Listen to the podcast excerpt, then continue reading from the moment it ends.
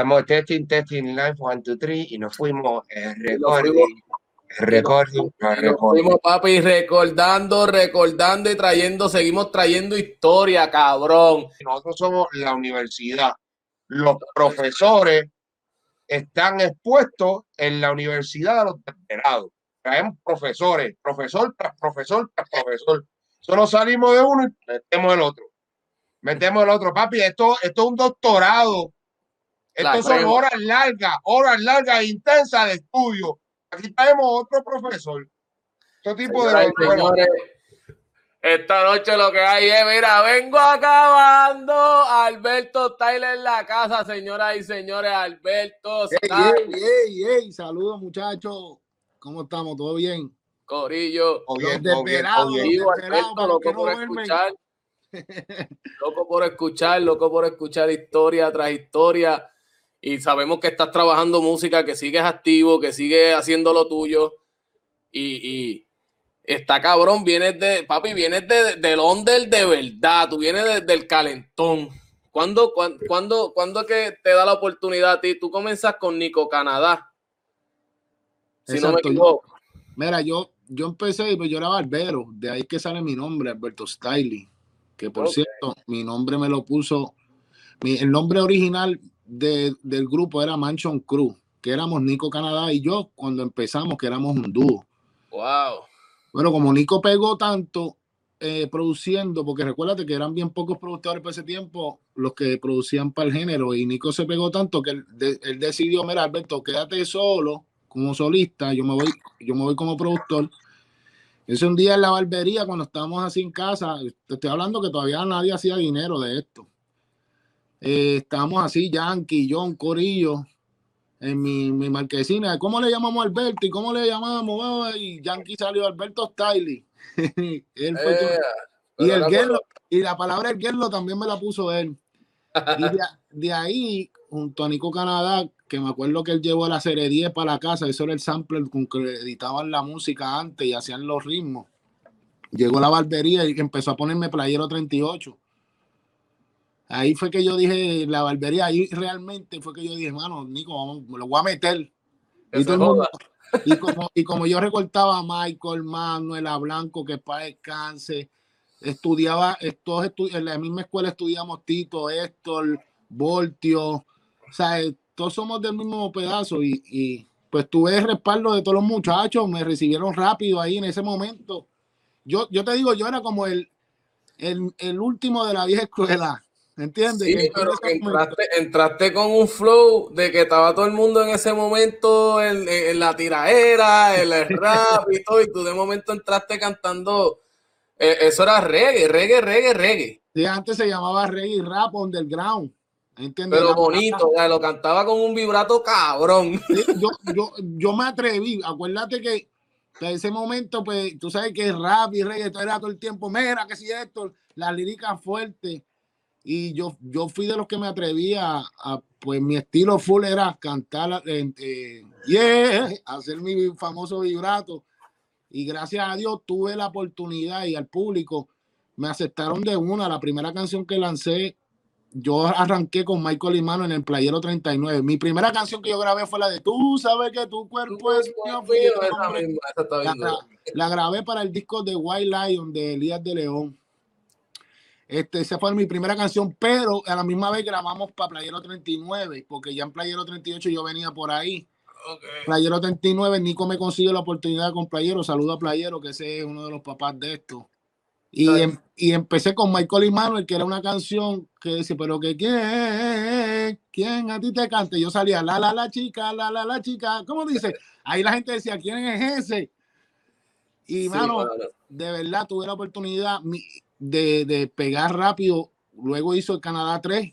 Y ahí fue que, con el Canadá 3 fue que yo me fui como solista. Mi cancha fueron Michael y Manuel. De verdad que yo, yo le tenía miedo la- hasta la tarima, papi. A mí me tenían que sacar del público en los caseríos. Acuérdate también que nosotros no, no era el Choli ni Roberto Clemente ni Sí, nadie. eran los barrios, caseríos. las tarimas más Comunal. grandes eran los, los barrios y los caseríos, ¿entiendes? Y, y los muchachos me tenían que sacar del público. Yo tenía que cantar engafado porque yo no me atrevía ni mirar al público. Pero una vez me trepaba, papi, y después me tenían que bajar. Qué duro, mano. Pero eso, eh, de verdad, fueron, fueron, eh, Nico Canadá fue mi mentor y, y Michael Imano en mi cancha. Así de fácil. Y agradecido de ellos, porque si no hubiese sido por ellos, a lo mejor todavía estuviese recortando. no, mano, chacho. Y, y, otra cosa que tengo, yo hice mis anotes, mis anotes por aquí. Eh, tu primer, tu, tu primer party solo. ¿Qué, qué, qué, cuéntame tu experiencia. Eso, de verdad, eso estuvo cabrón, porque a mí, quien me, me llamó por primera vez, yo siempre cantaba como Michael Imano, Michael Imano, era mi vaqueo ahí. Ahí un día me llama eh, Big Daddy Joaquín. ¿Te acuerdas de Big Daddy Joaquín? Yo entiendo que sí, que recuerdo. Eh, eh, Joaquín me llama. Yo siempre fui bien querido en Cagua, en el pueblo de Cagua. Cada vez que iba allá, pues explotábamos donde nos presentábamos, se reventaba. Y él me dice, Alberto, eh, te quiero en un party a cancha bajo techo de Cagua. y yo, pero dale, yo hablo con los muchachos, no, pero tú solo. Hola, en la cancha bajo techo de Cagua. Y recuérdate que las canciones antes eran mixes, o sea, eran pedacitos, no eran tanto una canción bien larga como tal. Era, era, una pista y tira a todo el mundo. Ajá, y bien corto y mixeado todo. Pues yo le digo aquí a, le digo a Big Daddy, papi, yo no tengo no tengo repertorio todavía, tienes que darme break, dale, hacho papá, y te digo, yo estaba bien cagado, papi, de verdad, bien cagado. nunca se me olvida, me acuerdo como hoy. Y, y cuando papi la cancha explotaba, hacho, no cabía un alma, y cuando pronto yo arranqué con la de pum, pum, pum, pum, este es Alberto Stanley que le canta la guerra papi, que yo se quería caer. Y ahí, desde ese día empezó Alberto Stelli como solista y, casi todos mis cumpleaños yo los hacía en Cagua. Cada vez que yo hacía, yo cogía la cancha bajo techo de Cagua y hacía mis cumpleaños allí. ¿Tú sientes, tú, sientes que tú quizás en ese momento que tú entras a la música, porque tú entraste ya como que, como que con un estilo más comercial a lo que había. Exacto. No, no, no nosotros, yo quise darle ese toque, ese toque comercial y, también, acuérdate otra cosa que es muy clave en, en, en, en, lo que pasó con mi carrera en ese momento. O sea, todo el mundo, acuérdate que nosotros cogíamos las canciones de los jamaiquinos y las hacíamos en Spanish version y, hacíamos las versiones de nosotros, era la influencia de nosotros. Espérate, yo creo que te fuiste ahí, te fuiste. Te fuiste, te fuiste. te, quedaste frisado. Ok, seguimos ahí. Seguimos ahí. Ahora. Este, pues la, la, influencia de nosotros eran los jamaiquinos y junto con los panameños que cuando llegó el general, Nando Bunto, esta gente, nosotros también hacíamos lo mismo que los panameños. Nosotros pues cogíamos las versiones, las canciones inglés de ellos y las hacíamos en español pero yo decidí pues no hacerlo de esa manera. Yo me fui con Donna Summer, yo me fui para los americanos, ¿sí me entiendes? Para los anglosajón, para los anglosajón. ¿Entiendes? Yo hice, empecé y ahí fue, yo fui lo que fue un Teo Calderón en su momento eh, cuando hizo el crossover que le empezó a gustar a todo el mundo. Pues en el momento de, yo fui uno de los que fue uno de los que más aportó en ese crossover de del barrio en Caserío a gustarle a Riquitillo de Montelledra y a gustarle a toda esa gente. Y, mano, y fue un palo, de verdad. Desde que yo salí, yo estuve, mano, como casi 10 años con todas las canciones que zumbamos, fue para un palo. que ¿Cómo, ¿Cómo tú que estás cantando música comercial, que no estás en la tiradera, que estás metido en lo que es las nenas y estas cosas, termina quejeando con, con Falo? Yo fui el primero que le tiré y en realidad fue por blanco. Eh, eh, yo, yo era, yo en realidad cuando empecé, yo iba a cantar de dúo con Blanco, porque Blanco, en ese momento, ustedes saben que Blanco, como se separó de Michael y Manuel, yo era el barbero exclusivo de él. Cuando yo estoy hablando que ya, ya tengo todo con Nico y hablo con los muchachos y todo, y digo, Blanco, yo me voy a tirar a cantar, le hablé con Nico, ah, pues dale para que cantes conmigo. Y en realidad iba, iba a empezar a cantar con él. Luego pasó el lamentable caso de Blanco, que para descanso, un gran amigo y vecino mío de toda la vida, de chamaquito. Pues cuando él cae preso, eh, el Falo, yo no lo conocía, Falo canta las canciones de Blanco, entonces Michael y Mano la casa agitaron también, y pero ¿por qué él canta las canciones? Y esto y lo otro, y aunque yo sea balaguela, me encantaba el reguleo también. ¿Entiendes? Yo dije, yo le voy a zumbar.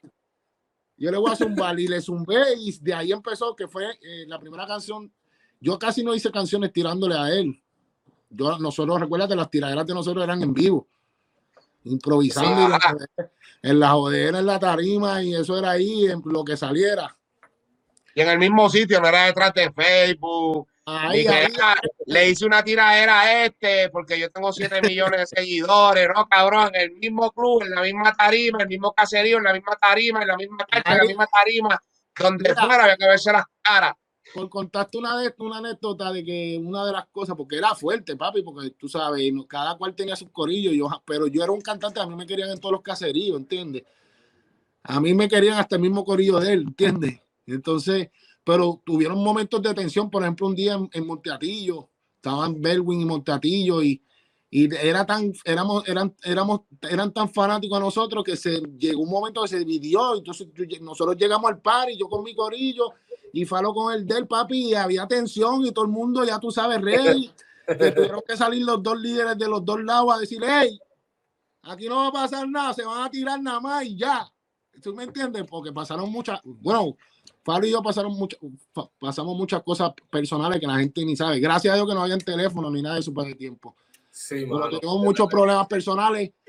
Y pero hoy, gracias a Dios, mira, eso quedó ahí, nos lo disfrutamos, vacilamos. Y, y de verdad, no, las guerras me las vacilo, pero realmente soy de los que pienso que, por ejemplo, antes yo tenía Llegaste, divide los bandos, papi, divide los bandos. Eso no, me, no me gustó. De, la llegaste, ¿tú, alguna vez llegaste a treparte en una tarima que la gente, que la gente te, te, te, te llegó a gritar o algo porque estaban con palos? Esto seguro y, y viceversa los dos. Sí, yo sé. A veces, mira, un, un Falo tenía mucha gente en Fajardo. Y una vez fui para Fajardo, papi, y tú sabes que yo era el guerra de la guerra. Cuando yo miro así para el público, habían 500 hombres. Y yo, ya, diablo, aquí nos vamos a tener que matar. y, y, y, tiramos, ¿sí me entiendes? Igual una vez en Ponce, Faro fue, Ponce yo era, la gente en Ponce me amaba, era de nosotros, y él llegó a, a Ponce y lo tuvieron Hubo un problema tan grande que se formó un revolú que tuvimos que meternos unos, guardarnos y guardarlo a él, porque era bien fuerte y la gente, los fanáticos bien fuertes, ¿sabes? Hubieron momentos de tensión, de verdad, fuerte. Yo te voy a decir algo que y yo. Si te sigo contando, papi, ay, bendito. Mira, yo vengo de Ponce y nosotros no las vivíamos. Papi, nosotros, Ponce, vivíamos, nosotros estábamos divididos, de verdad. Y te voy a decir algo, nosotros teníamos la voodoo. Ah, papi, yo en lo personal, en lo personal, sinceramente, en lo personal, este, a fuego con Falo. Conozco a Falo, a fuego conmigo, conozco a su familia, a fuego, tremenda persona, tremenda persona. Pero sí tengo que eh, admitir que en esos tiempos, en el área azul, el Manchón Cruz tenía, tenía un corillo cabrón, ¿sabes? Ayer tuvimos, ayer pudimos, ayer fue cuando estuvimos hablando con Michael. Estuvimos con Michael un jato aquí y cabrón, ustedes no simplemente traían música, sometían moda. Literalmente moda, cabrón. Y nos quedamos, en, si nos íbamos viernes, nos íbamos el lunes de Ponce.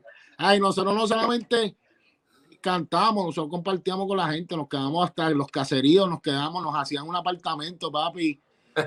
Por ejemplo, en Lirio, una vez nos tenían apartamento, carro, de todo, y nosotros nos quedamos el weekend completo como si eso fuera ir para Olvídate, vamos de vacaciones a joder. lo, que los artistas, lo que los artistas de día de que papi, me van a mandar para Miami Beach, en un hotel, bla, bla, bla. No, cabrón. en la suite presidencial del caserío X, que traían el carro a, a disposición con con servicio al cuarto. Y seguridad personal. ¡Ay! ¿Quién carajo se iba a meter al casi a buscar? Nadie, nadie. Mira, ¿Dónde Alberto? Está en casa. Ah, para allá yo no voy a joder. Pero mira, yo te digo, vivimos. no solamente en Ponce, sino en muchos lugares, eh, por ejemplo, por decirte algún en show, que entraban lamentablemente pues los enemigos de ese caserío y, y sin a tirar tiros, ¿sí me entiende? Y nosotros en la tarima también es súper estar en, discoteca y, cantando y tiros en las tiras para la tarima, que canto un pam, pam, y todo el mundo corriendo. ¿sabes? Nosotros, la generación de nosotros vivió, lo de nosotros era duro, de verdad, papi. Había que meterse en el fuego, fuego, fuego, de verdad, papi. Cuando decían, mira, que si vamos para allá, cuando, por ejemplo, a mí me llamaban, yo nunca tuve problemas con y Gringo, pero la gente de, de allá, de, del área de ellos nos quería un montón. Y, pero cuando nos decían, mira que hay pares allá abajo, ya tú sabes que ahí era el corrido de Dino y todo el corrido.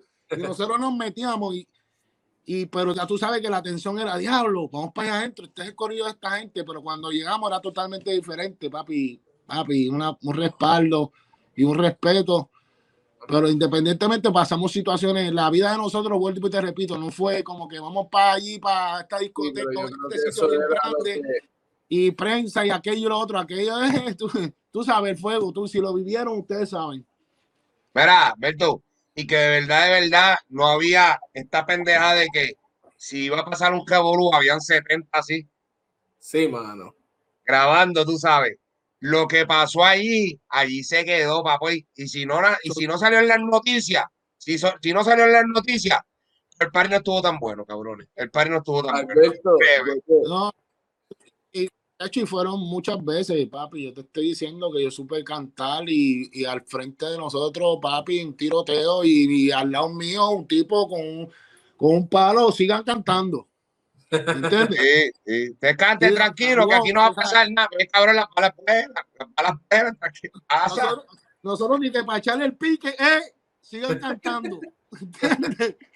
Y, y, la vivimos, y, pero mira, de verdad, yo agradecido de toda mi gente de barrio, porque de verdad, y caserío, porque de verdad, ellos son los causantes de que esto sea hoy lo que es. Y mi respeto, y siempre, siempre voy a hacer música para ellos. Yo hago música comercial, pero también me tiro mi música a under y, y es por ello, porque a la gente le gusta eso. Es como la hora, la ola del trap. Los del trap para mí, la, lo que ellos hicieron fue una, o sea, ellos se revelaron, tenían, tenían el YouTube, tenían todo y empezaron a hablar malo y salieron como salimos nosotros al principio, rompiendo los esquemas, ¿entiendes? Rompiendo lo que dijeran, vamos para encima. Y ellos lo hicieron y mira el éxito. Obviamente, a ellos le pasó lo mismo que a nosotros. Tuvieron que, pues, cambiar un poco y mejorar un poco sus letras. No, tuvieron, yo digo que tuvieron que volverse artistas de pop, porque ese es el premio que hay en los premios, para mí. Artista pop y todo eso. Yo entiendo que no deben, ayer estuvimos hablando de eso con Michael, no deben poner a competir lo que tú haces con el pop, porque eso no es, eso no es lo que tú estás haciendo. Ustedes, ustedes traen reggaetón, ustedes, ustedes traen reggaetón. y, yo estoy en contra de que eso no esté en los premios. Hay que, hay que, no, no, no hay que poner a competir eso, porque esto es un género. Mira, si, si en los premios, cada año que hacen cualquier premio, cogieron un rapero de los viejos y le dieron un reconocimiento, eso sería genial. Independientemente que si es pop o no es pop, porque yo, a mí me gusta, yo puedo hacer música pop, pero también me gusta hacer la música underground. Este, hay gente que con música underground se han hecho millonarios. ¿Entiendes? Hay gente que quisieran hacer música underground, pero no pueden porque se le de la carrera artística. ¿Sí me entiendes? Nosotros los reggaetoneros podemos hacer, eh, eh, podemos, tener, eh, podemos bregarle los dos mundos y tirar música comercial. Mira ahora mismo, Anuel y, Osuna zumbaron un disco, para mí ese disco de ahora fue, tiene comercial, pero tiraron bien underground. Tuviste un Osuna, como que los Osuna cuando empezó. Sí, verdad. Era más calle, ¿sí me entiendes? Anuel siempre ha sido el mismo, ha hecho canciones comerciales, se ha tenido que, papi, porque Ahí es que está el, para los millones, de verdad, y llegarle a todo el mundo, porque es que, papi, te suenan en todos lados, entras a todos lados, o sea, es, mucho más fácil el camino que irte por la vida del, del underground y, y la habladera de malo y la jodera. Sí, exacto, exacto. Y hoy en día, papi, las redes siguen evolucionando y papi, ya los nenes de 5 años, 6 años tienen un teléfono en la mano, entonces yo creo que hay que ser responsable también y, pensar, aunque la, la, la, eso va en la crianza, pero hoy en día, papi, con todo que tienen los chamaquitos, y te lo digo, pero lo viví con mi sobrino, yo no tengo hijos, pero lo, lo viví con mi sobrino, mi sobrino lo aprendió por el teléfono, ¿entiendes? Entonces yo creo que, que hay que haber un balance y para la música para adultos y la música para la gente para que vacilen. Cuando, cuando sale, cuando sale Vengo Acabando, ¿tú esperabas que eso fuera ese boom mundial, brother? Ah, porque para mí, y nosotros tuvimos que a, y nosotros tuvimos que a Doctor Mani, brother, y Doctor Mani nos dijo no, sí, nos dijo eso, que tú fuiste que fue la canción que cambió el género. Fuiste tú, el que cambió el género fue esa canción.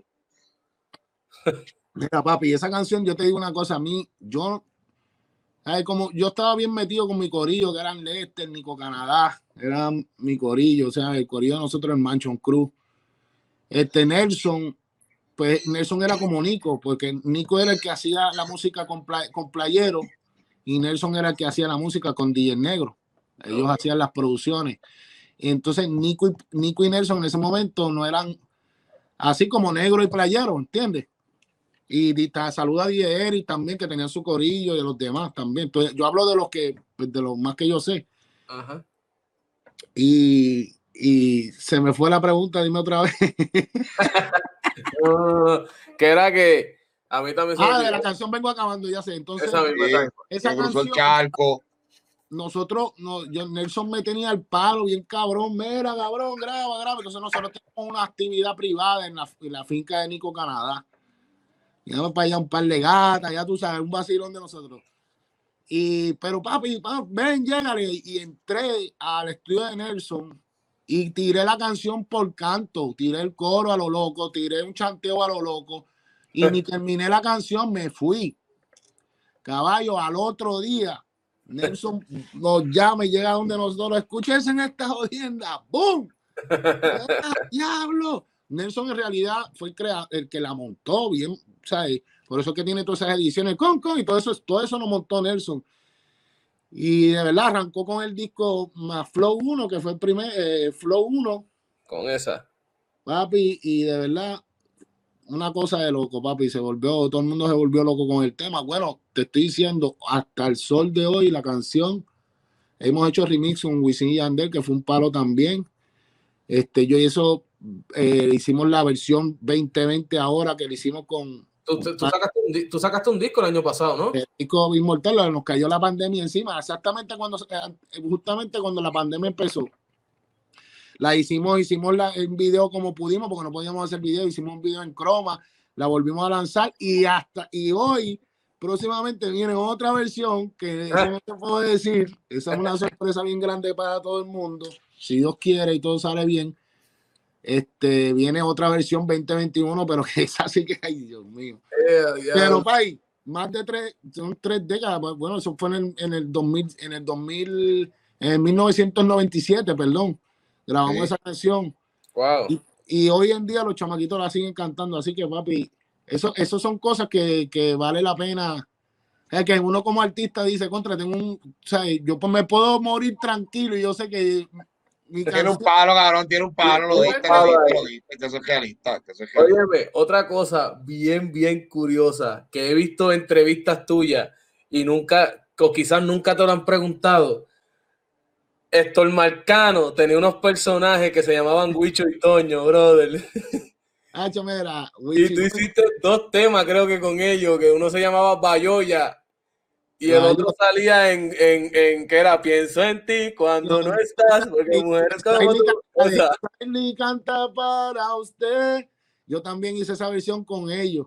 Con ellos. Era, eh, eh, yo marcando, como vuelvo y te repito, el impacto que yo tenía, me abrieron las puertas, lo que era Raymond Arrieta, Marcano, todos esos programas me querían mucho y siempre me, me daban la, me abrían las puertas. Sí, y una vez con Marcano, yo con Marcano hice una gira por todo Puerto Rico. No me recuerdo bien qué era, lo que era un programa que él tenía que él iba cantando en diferentes lugares y planificamos como hacer la promo con, con los muchachos, hacer un tema con ellos, como era con las ratas. Papi, nosotros no esperábamos, el disco vendió 75 mil copias para ese tiempo. ¿Sabes lo que es eso, La canción, para el programa y para joder con la gente. Y la canción se fue, papi, que se pegó exagerado y, y hice una gira con la rata por todo Puerto Rico cantando. Wichi Toño, de verdad. Y eso fueron tiempos a fuego porque Qué cosa Acuérdate- acuérdate que eh, para nosotros ir para Marcano para ese tiempo es como hoy en día ir a los premios lo nuestro o algo así. Sí, o, sí, o sí. Marcano, o- Sí. o ¿sí me entiendes? Claro Yo, que sí. Marcano, mira, vas a hacer una gira con Marcano. ¿Cómo? Vamos para encima. Y, y fue un palo, de verdad. La, la gente jodió con el tema ese. Y pues hicimos videos y de todo. Qué duro, mano. Cuando llegaste a sacar tu disco como solista, cuando sale Pejo Gata, que era un, eh, me acuerdo que fue un video de dos, de dos, No, no, no. Mi, mi primer disco, mi primer disco fue exclusivo. ese, eh, Que ahí era el de vamos a bailar. Vengan todos. Ahí fue Ese fue mi primer, que era el color amarillo. Ese fue mi, primer- eh, mi primer disco. Cuando sale Perro y Gata fue mi segundo disco, que es el Los Dueños de la Disco. Ahí tengo, los dueños de la disco. ahí, ahí yo tengo, ahí sale. eh, Yo creo que ese fue el último tema que yo grabé con Nicky Jam y Yankee, que el, yo creo que ese fue el último tema que ellos grabaron juntos después que se guerrearon.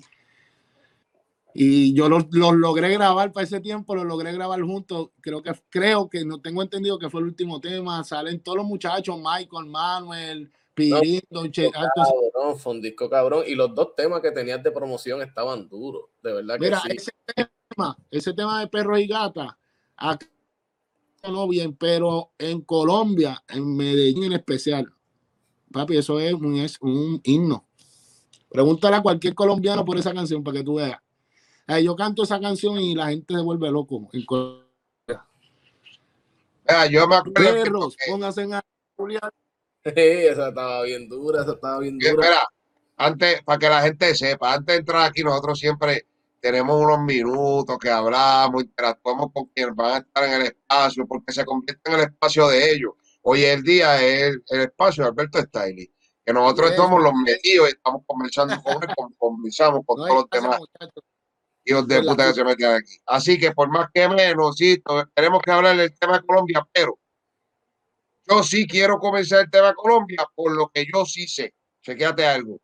Yo sé que para el tiempo que yo estaba en el estudio de Villa grabando y eso, ahora voy a, voy a viajar con los pies de escuela. Siempre pasaba, seguro que sí, esta vez para Alberto, va este, va aquel, para el otro, y de momento Alberto se quedó en Colombia. Sí, ha hecho, papi. Alberto, se algo pasó, pero algo pasó bueno, vamos, por, por empezar las cosas como porque todo tema es bueno. Pues de todo aprendemos, y si aquí Alberto decide contarnos alguna experiencia de lo que le, le haya pasado en Colombia, es bueno para nosotros aprender, cabrones. Nosotros tenemos que aprender, escuchar la gente que pasó, que fue a la calle y se la vivió, cabrones. Eso es bien importante. Pero sí recuerdo que Villa llegó pompeado de que a Hacho Alberto está allá ahora, papi, bla, bla, bla, bla, bla, bla, bla. Para mía, de aquí en eso, tú retomas el, el, el tema, pero ¿cómo fue la aceptación en Colombia y por qué decides quedarte? Mira, papi, yo, yo primero fui con Goguito y con un pana mío que fue el que nos llevó allá, a Edwan. Que saludos a Edwan cuando vea la entrevista. Este, nos llevó, hicimos una gira, papi, que, que era todo montado en un bus, en un bus de esos de los de allá, no esos bus con aire ni nada de eso, un bus de estilo Flow Colombia, tú sabes, como una voz escolar. Entonces, montamos, hicimos una girita, era, estábamos Wiso, Chesina, Michael, eh, éramos un corillito y nos fuimos, papi. Y la, la verdad fue que, que cuando yo empecé a llegar a los sitios, la primera vez que yo llego, que yo me trepo a cantar, yo veo que todo el mundo, eran discotecas pequeñas, yo veo que todo el mundo, papi, pero a su completo, cantando las canciones, yo, "Diantre, ya lo que brutal está esto acá. Pa, la cuestión me encantó. Cuando regreso a Puerto Rico, ahí dejo para el show planchado, regreso y cuando vuelvo de nuevo había un show que era para una emisora famosa allá y era en un barrio que yo soy muy querido allá, que es bello. Este es como una ciudad, papi, y bien brutal. Y era al aire libre y era el evento de la emisora número uno, papi. Habían 100 mil personas. Hmm.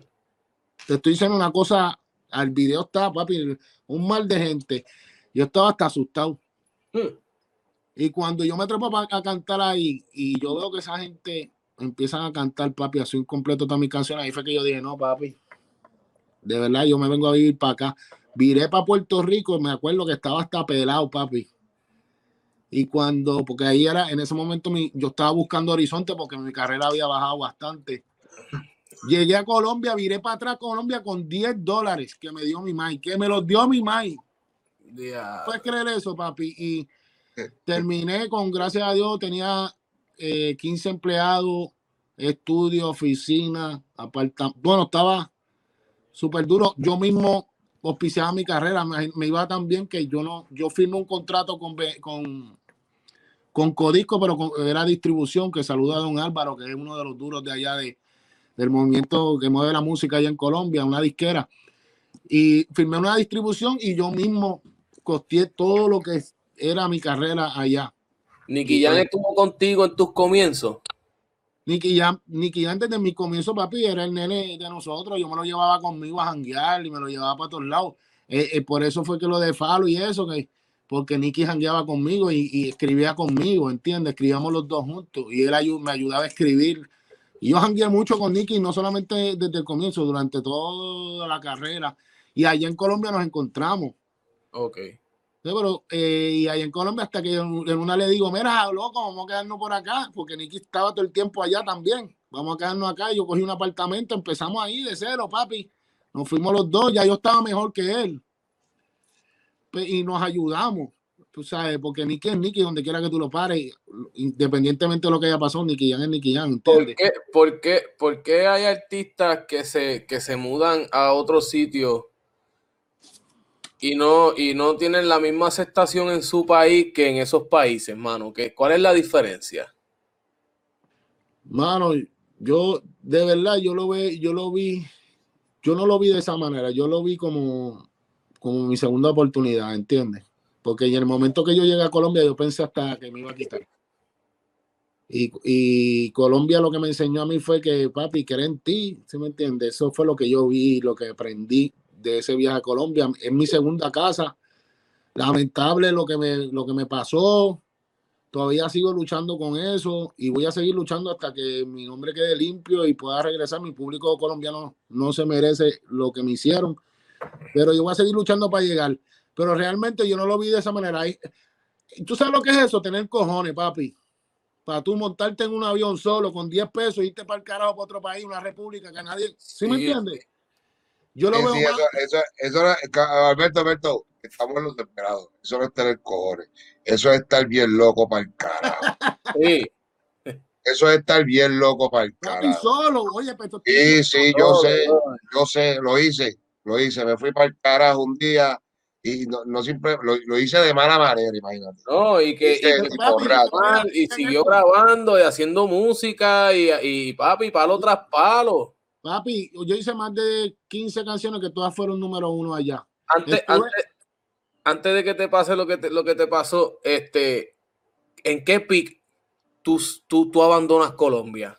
¿En qué pic tú te encontrabas ahí? Que, que, papi, yo en el momento que caí en la cárcel, yo estaba número uno nacional por encima por encima de Carlos Vive, Shakira, toda esta gente, número uno en el top general, no en el top urbano, en el top general, con una canción que se llama Te Imagino, que era una canción que ya llevaba tres años hecha cuando yo llegué a Colombia.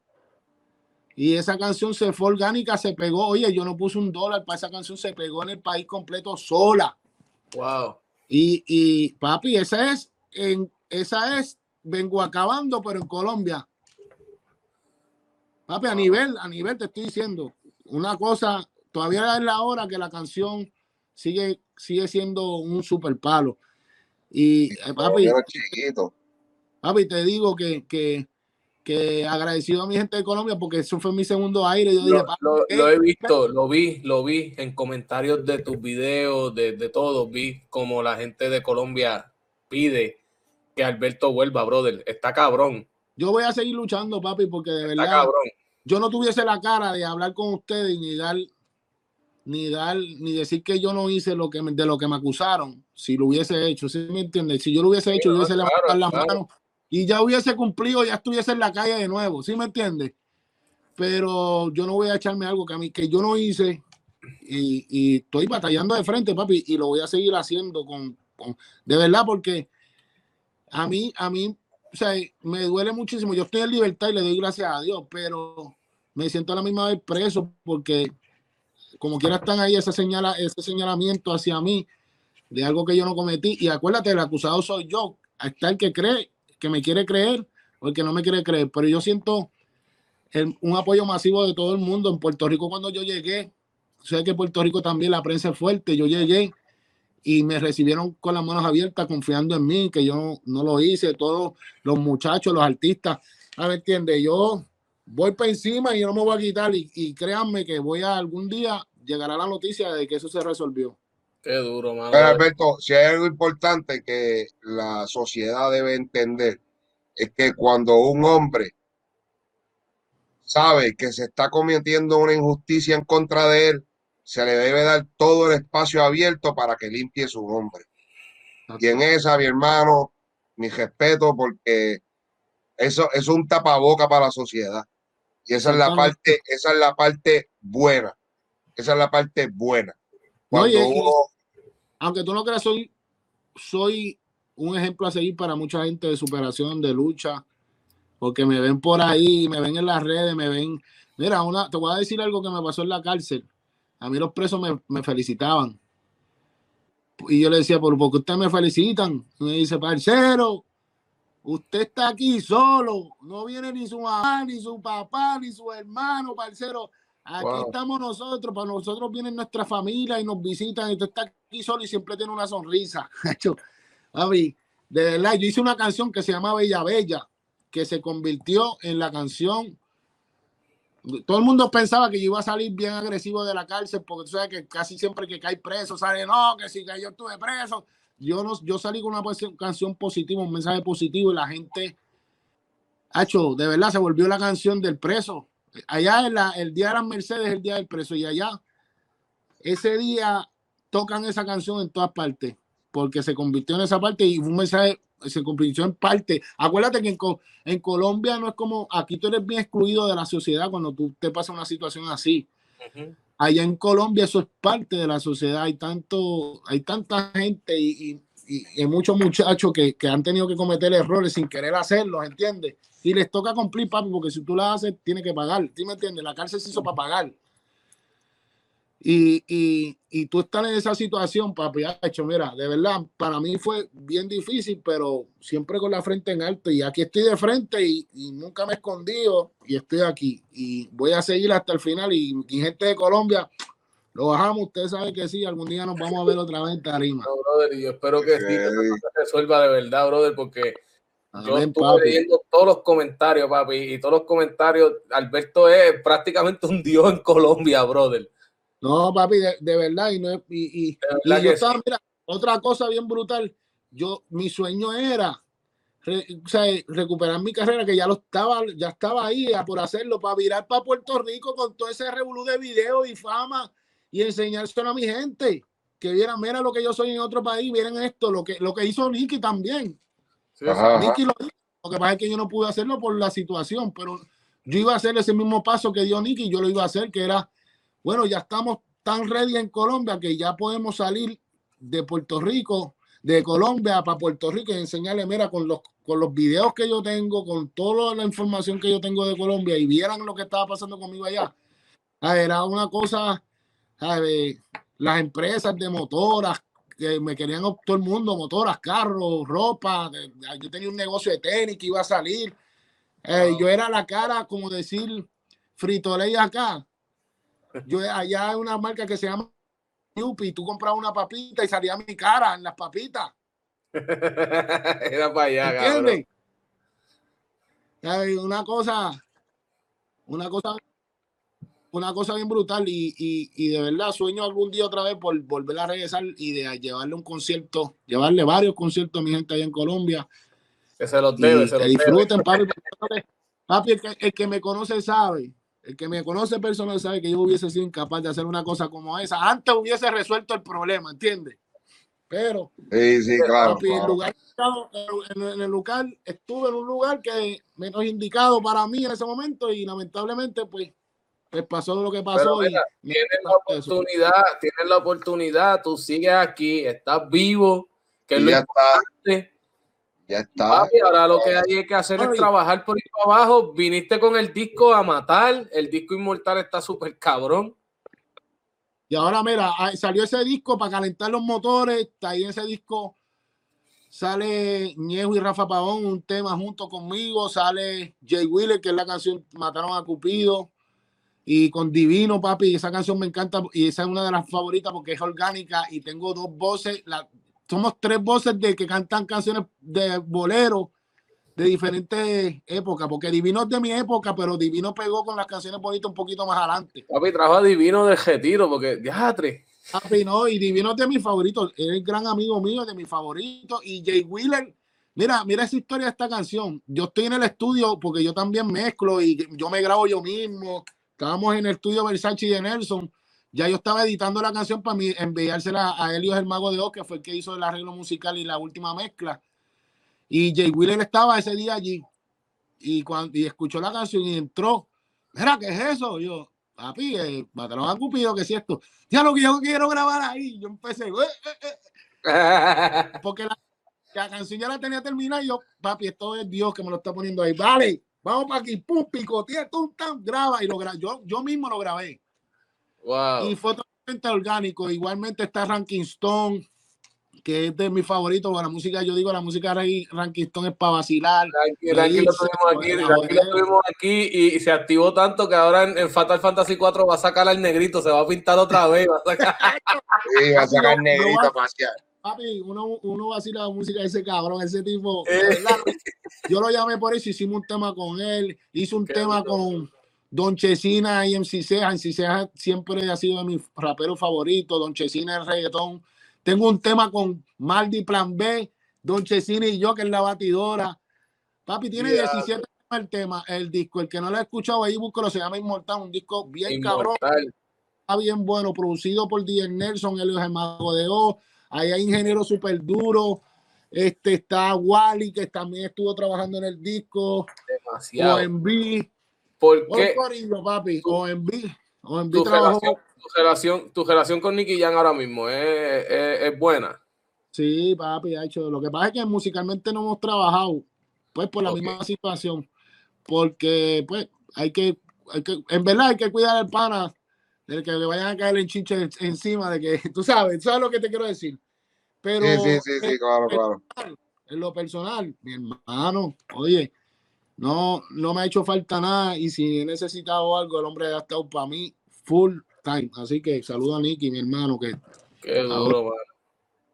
Qué duro. nosotros entrevistamos gente bien famosa aquí. Ah, ¿Sabes lo que pasa, cabrón? ¿Sabes lo que pasa? Que Alberto, Alberto ha estado, ha estado, viene de tantas generaciones y la voz de él es única, cabrón. No hay Alberto, cuando, dijiste, cuando dijiste que Mala mía, cuando dijiste que, que la primera vez que llevaste a tu mamá a verte cantar fue a Ponce, ¿eso fue en un caserío? No, fue en la disco esta que era como, era bien alta la disco, a mí se me olvidó el nombre, era bien alto y quedaba en la misma placita, era bien alta y tenía como un balcón así adentro. Los artistas ah, era grande. Esa era DJ. Papi, te estoy diciendo, yo llevo a mi mamá estaba Ivy Queen cantando ¡Bicho al callao! oye, tú sabes, ¿tú te acuerdas que cuando, cuando hasta censuraron que no se podía decir al callao? No. No se podía decir al callao, no era bicho al callao, era no se no, no, un momento se podía decir ya, pero nosotros, Pacho, nosotros siempre rompíamos los esquemas, porque es que papi, yo tengo una cosa, los tiempos de nosotros era, era, tú, era no eran tanto como un trabajo como lo hoy en día. Hoy, hoy en día vive mi familia y yo ayudo mucho a mi familia y, y todos mis y todo se paga con la música. Bueno, ese momento era más el vacilón, la unión. Mira, nosotros, si el mancho, cuando el tiempo del mancho, nosotros que, que íbamos a hacer las caravanas para, para irnos a, Navidad, hacíamos la ruta de todos los caseríos, casi de toda la isla Llegábamos allí al Manchon Cruz, más de 30 carros, llegaban todos, Llavia, Nicky, Virinche, sí, todo el mundo llegaba allí nos íbamos todos, bueno, vamos a arrancar, para, vamos para MH, no, después vamos para Berwin, seguimos después para Villa España, después vamos para... Y al otro día eran los de Bayamón, el otro día eran los de Ponce y así. Todos en caravana todo el tiempo juntos. todo el tiempo el, el club de, más bien los de Player, que es lo que te puedo hablar, que yo más bien pertenecía al grupo de Player en Nico Canadá. Andamos siempre juntos, país. Igual que los de Dinoy. Inclusive después yo tuve un tiempo y canté con Bebé. Y tuve un, un tiempo jangueando con el corrido de Dinoy también, que yo hice un tema con Bebé, pero para mi disco. ¿Sabes que, que esos tiempos, papi, yo te digo una cosa, nunca será lo mismo porque la unión y, el vacilón que había en ese momento era más, era más como tú ponerte ahora a jugar el ¿sí me entiendes? Vamos a irnos a vacilar, a jugar. Como ir a un juego de pelota, a vacilar, una cancha de básquet eso era lo que nosotros hacíamos y la gente y vacilábamos. era un vacilón hasta que llegó la seriedad. Es verdad, es verdad. Llegó el señor del. No, mira, mano, mala mía. Yo soy el, gran, el gran crítico de la industria. Yo critico la industria. Para mí, la industria es como un señor con un gran pene que lo tienen ahí, parado y cuando llega, viene y te lo ponen así y te chupa, cabrón. Chupa, si no, no pega. Mira, por eso, ahorita, por eso a mí me gusta los del trap. Me identifico mucho con ellos. Por eso. Porque ellos sin cojones le tuvo. Ahora te fuiste, Alberto, espérate, te fuiste. Consiguieron su propio negocio y fue rompiendo los esquemas. Fueron, e, ellos consiguieron su propio esto y fue rompiendo los esquemas y los escucharon. Si hubiesen, si hubiesen seguido en el, en el, en el monopolio, si hubiesen metido a hacer la fila, no hubiesen pegado. Ellos pegaron porque ¿qué dijeron? Para el carajo todo el mundo, vamos a tirarlo de nosotros. Pum, ahí tenemos a YouTube. Vamos para encima. Y eso es lo que a mí me identifica, porque a mí me pasó lo mismo. Y era, para, para nosotros no era YouTube, era la televisión. Nosotros logramos romper e, esa, esa, ese, ese estereotipo de que no, esa gente no viene para acá. Y terminamos en todos los programas. Raymond Arrieta fue uno que era de ese tiempo también de los más duros y sigue siendo hoy en día en Puerto Rico y cuando él dijo, vengan para acá que los quiero un programa, que tú buscas en YouTube, está eh, de los primeros que fue con el cabo. Ahí con el cabo, papi, ese, ese programa, eso, ¿sabes? ¿Quién carajo no llegó al otro día temprano de la high school? a hablarle que cabrón, viste. Se guiaron bien. Y, acá estaba todo el mundo el pasito, y por acá tiraba uno de Michael Imanes, por acá tiraba un poquito de Chesina, por acá tiraba Alberto Stiley. Esto valía la pena, brother, valía la pena. Te levantaba para ir para la escuela, cabrón. El underground te levantaba para ir a la escuela, cabrón. de los primeros en ganar premio en el género? Yo, a nosotros, para nuestros tiempos, teníamos los, los días nacionales de rap y reggae. Que eso era como decir ahora pues, los premios los nuestros para los de ahora o, los premios, los Grammy, cualquier cosa. Juventud, los premios Juventud. Los premios Juventud, nosotros teníamos y metíamos 5 mil, 5 mil, 6 mil personas en un parque y bien organizado. Cuando yo salí, yo me llevé el primer, el primer, el, el, cuando empezaron las ediciones, me llevé el cantante revelación del año. Luego al otro año me llevé también el cantante, el cantante del año y ya para en lo comercial, más, más para todo, que eran los premios Tu Música, que ahora tienen la otra, la, lo hicieron hace poco de nuevo, lo volvieron a hacer. Para ese tiempo estaban los premios Tu Música y los primeros raperos en llevarse un premio de, ¿sabes? Los primeros reggaetoneros en llevarse un premio Tu Música fuimos de Nelson Alberto Style y con el disco Flow Music. Y fue con Vengo Acabando, que estaba Noti también. eran premios que no se compraban, eran premios que era cojón, tenía que meterte ahí ese tiempo yo estar ahí era un súper logro. ¿Sí me entendí? Ganarse por ahí hay una foto que sale Noti, sale, eh, sale Nelson y salgo yo con el premio en la mano. Fuimos los primeros en llevarnos un premio de eso. Luego se lo llevó Don Chesina, que también compitió conmigo. Pero Chesina salió, decía la madre, con eso se lo llevó eh, Chesina el año siguiente con sea la madre se llevó un premio. Vaya. Sí, Hoy día tú te puedes llevar un premio con un nombre así, cabrón. Y Verda González, que nos, nos, nos cogió los tiempos que nos, nos, nos, nos vetaron. Y sí, sí, sí, sí, Alberto, cuando, cuando tú recibes esa llamada de que, eh, Alberto, está, estás nominado a unos premios. papi, a mí que me, me avisó fue Nelson. Ay, Yo estaba emocionado, papi, tú sabes, súper emocionado de que, de que nuestra plataforma, de lo que nosotros hacíamos, pudiésemos estar ahí. Eso era como un tapaboca para la gente que tanto nos criticaba. Nosotros, fíjate, muchos de nosotros vivimos así, en una competencia constante, no solamente con la sociedad. Con la, exactamente, con, y no con la sociedad, pero la sociedad nos quería, sino era más bien por los medios que no querían aceptar. Eso, eso sigue hasta ahora, por eso se inventó la palabra urbano, para poder meter a otros artistas y no le dijeran reggaetonero. ¿Entiendes? Así mismo es, así mismo es. Pero mira, todavía sigue la lucha y hoy en día ya hay ya los Grammys tienen el premio de, de, los, de reggaetón, ¿sí me entiendes? Y, y, hemos logrado, eh, se ha logrado mucho que se ha logrado tanto que somos el género número uno en el mundo ahora mismo, yo creo que de lo más escuchado en el mundo. Sí, mano. Sí, totalmente. Si se le llama el género, tú sabes.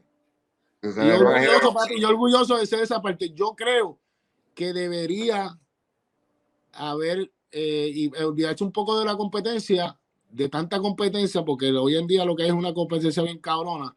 Y, mano, ¿O tú le vas a decir viejo a un tipo que gracias a ese tipo tú estás comiendo ahí? Ah, ese viejo está pagado. O, o cualquier otra cosa, cualquier comentario negativo. Varón, ¿Cuál es? A mí me dicen esto en la voz, yo digo, diablo, ese es el duro. ¿Sí me entiendes? A mí me emociona hablar, que me digan eh, esto en la voz, cualquier sitio, o Vinimán, un tipo de esos de los que me. Cabrón, esos son la gente que, gracias a esos tipos, estamos aquí. Ha ido mejorando. Y tú lo, ustedes lo saben que cada vez se habla mejor. Pero yo creo que esto debería Mira, como los americanos, los americanos tienen una cosa que se llama hip hop honors, donde los raperos de antes cantan con los chamaquitos de ahora y hacen un show bien cabrón y le dan un reconocimiento. Y hay que sentirse orgulloso de que hay gente y que todavía seguimos y que estamos ahí dándole. O sea, yo creo que deberíamos haber mucho más apoyo a eso. Mira, es hacer música, papi, mira. ¿Por qué es tan difícil? Hacer, ¿Por qué es tan difícil hoy día que un artista old school, como ellos le quieren llamar, grabe con uno que está trending? Papi, yo no entiendo, porque mira, mira, mira cómo Bad Bunny llevó a, se llevó a Llavia. Eso fue, la gente habló. Imagínate Bad Bunny que haga un concierto y, y no en su show completo, una parte del show se lleve en cada concierto un, alguien de la vieja escuela. Papi, eso es como eh, un salsero, un salserito nuevo, trepe a cantar a un Andy Montaña a la tarima. ¿Qué va a hacer la gente? tú no vas a esperar que la gente nos responda, papi, la gente le gusta eso. Eh, yo creo que no, no sé, yo pienso que es por la competencia o por quizá ego, no entiendo, porque para mí sería un honor yo poder cantar. Mire, yo he cantado con Andy, con Andy Montañez en tarima, yo he cantado con muchos artistas bien importantes en tarima. Yo fui el primer artista en, cantar con un merenguero, con los merengueros, que fue Grupo Manía. ¿Sabes qué Grupo Manía? Como para esos tiempos, papi, eran la, la cosa más grande que tenía Puerto Rico y, son hoy en día un, el grupo establecido. Y yo tuve la oportunidad de cantar con ellos. Para mí, yo no, yo no dije, yo voy a cantar con esos merengue, que sí, papi, para mí fue un honor poder compartir con ellos y, y hacer una fusión con ellos. ¿Sí me entiendes? Yo no entiendo de verdad, pero siempre lo digo y deberían darle más valor a la historia y dejar de estar cualificando a los artistas como si viejos, nuevos, papi, porque hoy en día uno de los más duros del género, el jefe, Daddy Yankee, y tiene los mismos años que yo tengo. Y está igual de duro. Tú sacas mañana, yo saco un tema y lo pego a nivel mundial, ya no soy más viejo entonces, ¿qué voy a hacer ahora? eso es lo que pasa la industria entiende que los artistas, o sea, se convirtió en esto, por eso yo era de los que fueteaba de que hay que matar el género, pero el género de lo que se estaba convirtiendo la industria, la industria, como la industria tomó posesión y empezó a matar y a drenar esa esencia, a, chupársela, y entonces elimina toda la esencia que se traía y empiezan a traer a los artistas estos nuevos mamones. Vamos a ser claros, vamos a ser claros. No, no, no, no tuvieron que, que jascarse de verdad los huevos, jascarse los huevos de verdad para llegar hasta allá arriba, no pasó. Mamaron, tal vez mamaron mucho. Porque hoy en día eh, hay, hay gente que está pegadísima, que está tratando hace 15 años atrás. Exacto, exactamente. ¿Qué pasó? Que, que, que fue que con el, con- practicando se hicieron duros. O sea, la industria está diciendo que los artistas son deportistas. Llega un punto que ya tú no produces más, ya tú no sirves. Ya está. Mira, papi, el mejor ejemplo que te voy a dar es como el programa La Voz. Ah. La Voz, ¿por qué están de espalda? Porque si los ven de frente y te sale un, un viejito, ya por verlo viejito con pelo blanco, lo que sea, ya les restan puntos. ¿Por qué los miran para atrás? Porque la voz es lo que va a hablar, la voz es lo que va a enseñar cuál es el talento que tú tienes, ¿sí me entiendes? Y realmente, eso deberían dejar de pensar en eso. Si yo mañana saco un tema y se va mundial, pues ya, pues, lo que Tú sabes traes, traes un punto, tú traes un punto bien cabrón, y eso mismo pasó con Susan Boy. Ellos no estaban de espalda, estaban de frente y se burlaron, hasta se rieron de ella cuando ella llegó a la tarima. Y cuando esa mujer abrió la boca, papi, lo Ay, demás te- fue historia, ¿viste? Pero papi, yo estoy, mira, yo todavía estoy rey, a mí me queda. Estamos claros que Está usando- la- No, pero Oye, verdad, oye, oye, oye. Alberto es, el uno, Alberto es el único que está con nosotros aquí, que se quita la goja y enseña todavía un estilo. Los demás le preguntamos, "Eh, ¿qué pasó con los dreadlocks? ¿Qué ¿Qué pasó con el pelo? ¿Qué Oye, tiene ah, pelo. no, que tú sabes que qué papá? Alberto vino y dijo, mira, una raya pinta y todo, cabrón, está. Tengo 40 yo tengo 45 años y tener el pelo enterito todavía, papi. Ah, no, eso es ya. No le pasa. Sabemos mucho de nosotros que se nos va mudando. Así mira, acá donde llega. Pues, Corillo, esto fue el Club de los Desvelados. Alberto, gracias por haber estado. Gracias, mi hermano, gracias, gracias, gracias. Esto ha sido un honor tenerte aquí. Espero tenerte alguna vez de frente y tener una entrevista contigo ahí, tú a tú. ¿Usted está en Puerto Gracias. Rico? ¿Usted está en No, Puerto nosotros estamos, nosotros estamos divididos, pero se cuadra lo que sea. Ah, pues dale, eso lo inventamos, mano. De verdad, me lo me- vine, vine con otra mentalidad sobre lo que iba a hacer hoy. No mala, pero salí diferente. La pasé cabrón con ustedes, ¿verdad? Sigan haciéndolo bien, papito. Les deseo lo mejor. Ustedes saben que cuentan conmigo para las que sea. Y gracias. Gracias, verdad, por Mira, mira, de entre todo lo que hablamos hoy, lo que tú acabas de decir, esto último que acabas de decir es el honor más grande, cabrón. Sí, bro. Porque la verdad, la verdad que eso es lo que nosotros estamos aquí. Que la Sí. gente venga y vamos a hablar placenteramente, cabrón, en verdad, sin Exacto, nada que desejarse. Nos han editado, nos han, nos han bloqueado en Facebook por siete días, por tres días, por las días, eso pertinente. ¿Por qué? Porque venimos aquí con la gente a hablar como es, a hablar como somos, cabrones, como somos. Mira, papi, invítate a Gallo de Producer para que haga una pelea con la máscara contra caballera. Papi, papi, yo mira, te voy a decir algo, te voy a decir algo. Sí, eh, nosotros somos los, los bautizados por el gran señor Chiquetal y nosotros somos sus hijos seguidores arianos. Nosotros no, tenemos las camisas pertenecientes, pertenecientes al Star Corporation. Y este señor Gallo de Producer ha osado, ha osado literalmente decir que él es el invader. Ah, Ya, ya le faltó el respeto Sí. a cualquier Ah. tipo. Ya, ya, A ya. cualquier ya. chiquitariano le falta Ya, respeto el ya. cabrón ese. Si este tipo no quiere tener pesadillas con un sillazo por el resto de su vida, que no joda con nosotros. Que no joda con nosotros, porque, brother, te vamos a tirar con una silla de un avión. Desde el avión me voy a tirar con la silla. ¡Atácalo! ¡A tángara! Oh, y lo voy a terminar gritándotelo así. Voy a coger el aire desde arriba, cayendo. Mucho aire. ¡Atácalo! Sopleteado fuertemente.